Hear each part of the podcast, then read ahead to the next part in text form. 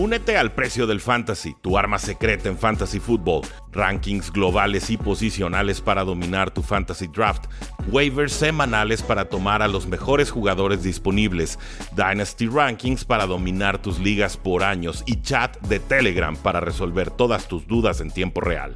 Visita stam.store diagonal precio NFL o da clic al link en este episodio para suscribirte.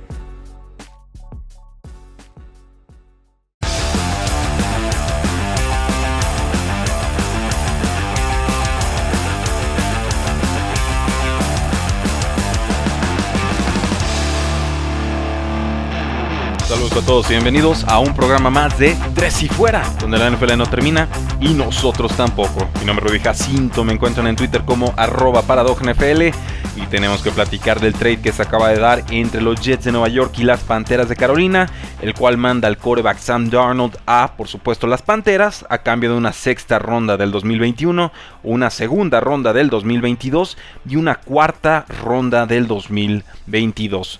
Me sorprende el trade, me sorprende no en el sentido de que Sam Darnold se ha cambiado, porque creo que eso ya está bastante decantado, sino que me sorprende lo que terminan consiguiendo los Jets de Nueva York. Yo creía que máximo iban a conseguir una segunda ronda, presente o futura, y aquí terminan consiguiendo dos picks más, por lo cual me parece un acierto por parte de los Jets, quienes tenían a Sam Darnold en su último año de contrato, aunque no le habían aplicado todavía la opción de quinto año, que es la opción que tienen los equipos para jugadores que fueron tomados en la primera ronda.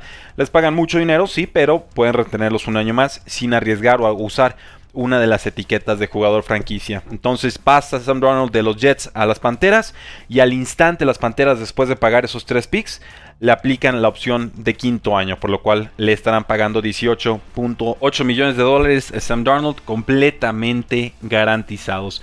En este orden de ideas, pues bueno, el general manager de los Jets, Joe Douglas, habló de forma positiva sobre Sam Darnold y dice, Quiero reconocer públicamente el compromiso, dedicación y profesionalismo que Sam ha mostrado mientras jugó con los Jets. Es alguien con mentalidad dura, un jugador de fútbol americano talentoso cuya historia en la NFL aún no ha sido escrita. Aunque todo esto es cierto, la decisión de cambiarlo es por el bien a corto y largo plazo tanto de la franquicia como del jugador. Le damos las gracias a Sam por todo su trabajo a nombre de esta organización y le deseamos éxito donde sea que continúe su carrera. Es así como Sam Darnold llega a la mejor oportunidad de su carrera porque pasar de Adam Gaze a Joe Brady, quien fue el coordinador ofensivo de LSU y que tuvo una muy buena temporada con Teddy Bridgewater, con el receptor Curtis Samuel, con el receptor DJ Moore, con el receptor Robbie Anderson, con el corredor Mike Davis, en fin, la ofensiva de Carolina sí funcionó el año pasado, simplemente les costaba anotar touchdowns cuando se metían entre las yardas 20. Creo que Sam Darnold es mejor mariscal de campo que Teddy Bridgewater, sí, sí lo creo. Sé que su piso de producción es más bajo, sé que su techo es bastante más alto también que el de Teddy, pero la temporada pasada de Sam Darnold debe de preocupar y bastante. Hablamos de menos del 60% de pases completados, 2.208 yardas, 9 touchdowns, 11 intercepciones y apenas 6 yardas por intento de pase. Todas estas cifras bastante, bastante pobres, pero hasta cierto punto se le puede disculpar primero porque tenía a Dan Gates como coordinador ofensivo, que era peor que un cero a la izquierda. Eh, también porque apenas va a cumplir o tiene ya los 23 años, ya con los Jets desde 2018, llegó muy joven a la NFL, todavía hay tiempo para que pueda reflotar o mejorar su carrera después de haber sido tomado como el pick número 3 global. Y también porque no me parece que ni la línea ofensiva ni el grupo de receptores que tuvo con los Jets realmente fortalecieran o le permitían a Sam Darnold tener un, grupo confiable, alguien en quien eh, encontrar ese auxilio en terceras oportunidades, en quien apoyarte en los momentos complicados.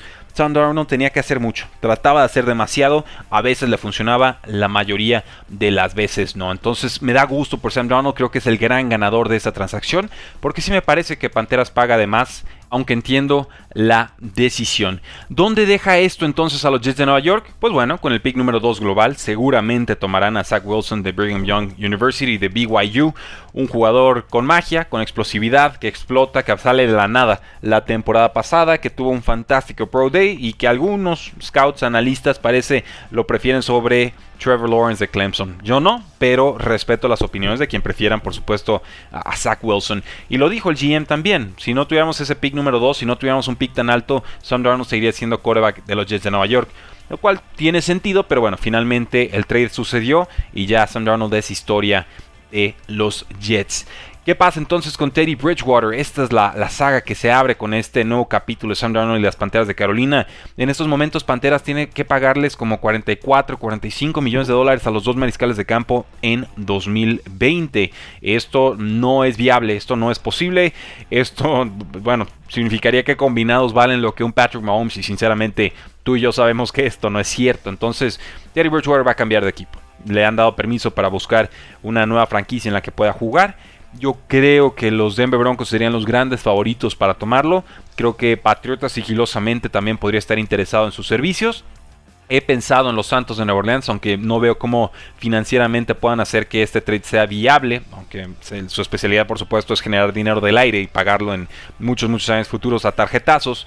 Y los Osos de Chicago también podrían ser candidatos, pero parecen estar extrañamente satisfechos con Nick Foles y con Andy Dalton, a quien le van a pagar 10 millones de este año. Entonces, Creo que Broncos es el favorito, Patriotas sería el segundo en juego y tercero estarían los Osos de Chicago. Terry Bridgewater es un adecuado mariscal de campo, sinceramente no, no debe de sorprendernos que tenga una carrera exitosa en la NFL, aunque ha cambiado de varios equipos. Se recuperó, por supuesto, esta lesión tan grave de pie que casi le cuesta la pierna.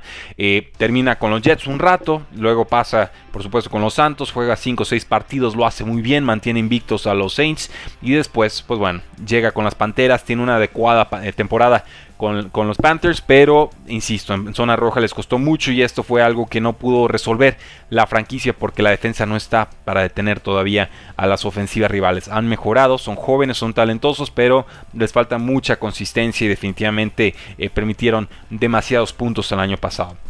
Creo que el trade pues sigue reacomodando las expectativas de la NFL Draft. Yo veo muy decantado que Jets tome coreback. Y creo que esto no exime a las Panteras de tomar coreback con el pick número 8 global. Simplemente es un reconocimiento de que posiblemente no les llegue el mariscal de campo que querían en ese pick. Porque el primer pick se va a seguir Trevor Lawrence a los Jacksonville Jaguars cantado. Zach Wilson de BYU a los Jets con el pick número 2 parece decantado. Yo mantengo que Justin Fields de Ohio State se estaría yendo a San Francisco con el pick número 3. Otros dicen que Trey Lance podría ser el jugador de North Dakota State el elegido. Los rumores populares en estos momentos apuntan a que sería Mac Jones de Alabama, lo cual yo sinceramente no lo compro por más que los Shanahan tengan historia con mariscales de campo como eh, Matt Ryan y Kirk Cousins que no se distinguen precisamente por su movilidad. Se les olvida el pick más alto que han invertido tanto padre como hijo en un mariscal de campo fue por Robert Griffin III y él sí era alguien especializado sobre todo en el juego terrestre. Entonces yo sí veo un Korak móvil siendo seleccionado en el pick número 3. Y entonces llegamos a los Falcons, este pick número 4. Que por supuesto no creo que le vayan a vender a las Panteras de Carolina su rival divisional. Sí creo que el pick de los Falcons está a la venta. Puedo verlos perfectamente tomando receptor, tackle ofensivo, eh, coreback. Creo que tackle ofensivo y coreback serían las posiciones principales. En menor medida Cal Pitts de Florida tiene mucho sentido pero un trade down para un roster con tantas necesidades me parece la mejor decisión. Entonces, las Panteras detectando que no les va a llegar quizás el coreback que querían, detectando que en agencia libre ya no hay nada que les gustaran, forzan la situación, consiguen un coreback al que le ven mucho potencial, un coreback en su momento Matt Rule cuando sonaba como head coach para ir a los Jets de Nueva York y bueno, no acepta el trato porque le querían imponer a coordinadores, por supuesto que no aceptó y bien por él, pues si hubiera firmado con los Jets de Nueva York hubiera sido porque también creía en Sam Darnold en ese momento. Entonces creo que en esa línea podemos entender que las Panteras apuesten, que apuesten bien por, por Sam Darnold y que le vayan a dar entonces dos temporadas para demostrar que sí es un coreback franquicia. Así que bueno, sigue evolucionando la NFL, que nos acercamos cada vez más a la fecha del draft, pero por supuesto esto no exima a los equipos de seguirse reforzando por la vía de agencia libre y por supuesto a través de trades.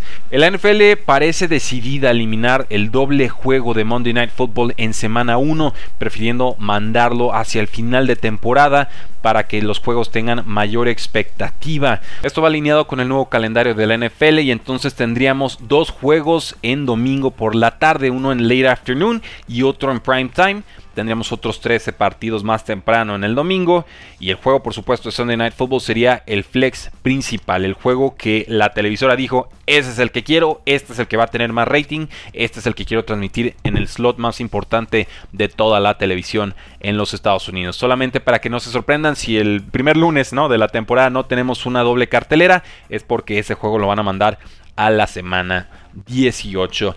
En otras noticias, el cornerback, ex jugador de los Seattle Seahawks, Quentin Dunbar, acaba de firmar con los Detroit Lions por una temporada llega a este equipo que está en reconstrucción. No se especificó por cuánto dinero está firmando, pero lo que sí sabemos es que Dunbar había visitado o estaba planeando visitar a los Arizona Cardinals, así que los Detroit Lions no lo dejan salir del edificio, ¿no? del estadio, sin firmar un contrato. Recordarán que Seahawks consigue a este jugador de los entonces Washington Redskins, este jugador de 28 años actualmente, por un pick tardío, creo que fue una quinta ronda. Se mete en problemas legales junto al cornerback de Andre Baker de los Gigantes de Nueva York, por supuesto ya cortado desde hace tiempo. Dunbar termina en reserva de lesionados a inicios de diciembre, se somete a un procedimiento de rodilla, se pierde el resto de la temporada. En esos seis partidos en los que estuvo, logró 30 tacleadas, defendió 5 pases y logró una intercepción, aunque los quarterbacks que lo buscaron completaron casi el 65% de sus pases. Este movimiento, esta contratación,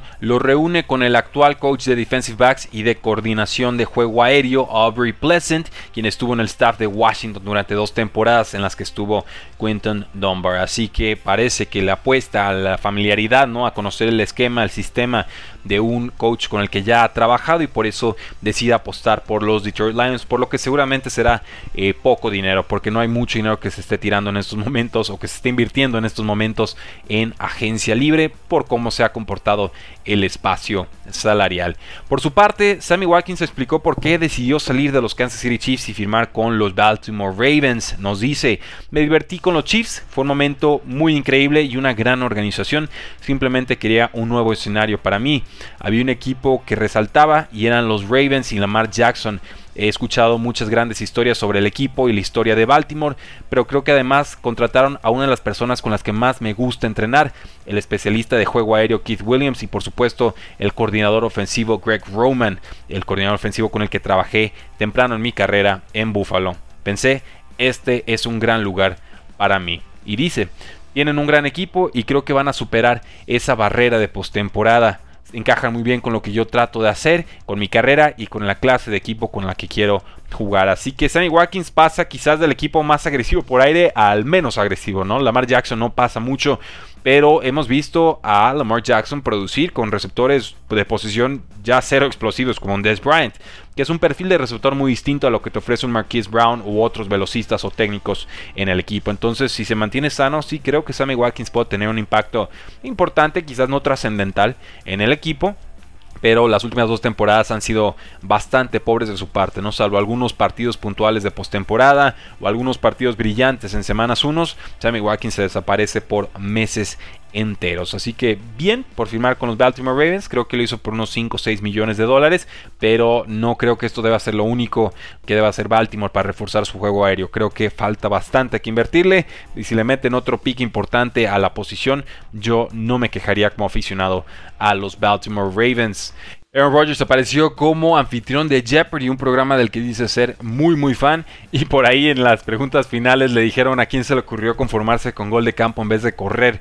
Ante una decisión, por supuesto, de Mike McCarthy contra los Seattle Seahawks en aquel partido que de forma increíble Russell Wilson y compañía terminan remontando en tiempo extra después de una concatenación enorme de fracasos y errores de, de los Packers. Creo que el partido fue como en 2014.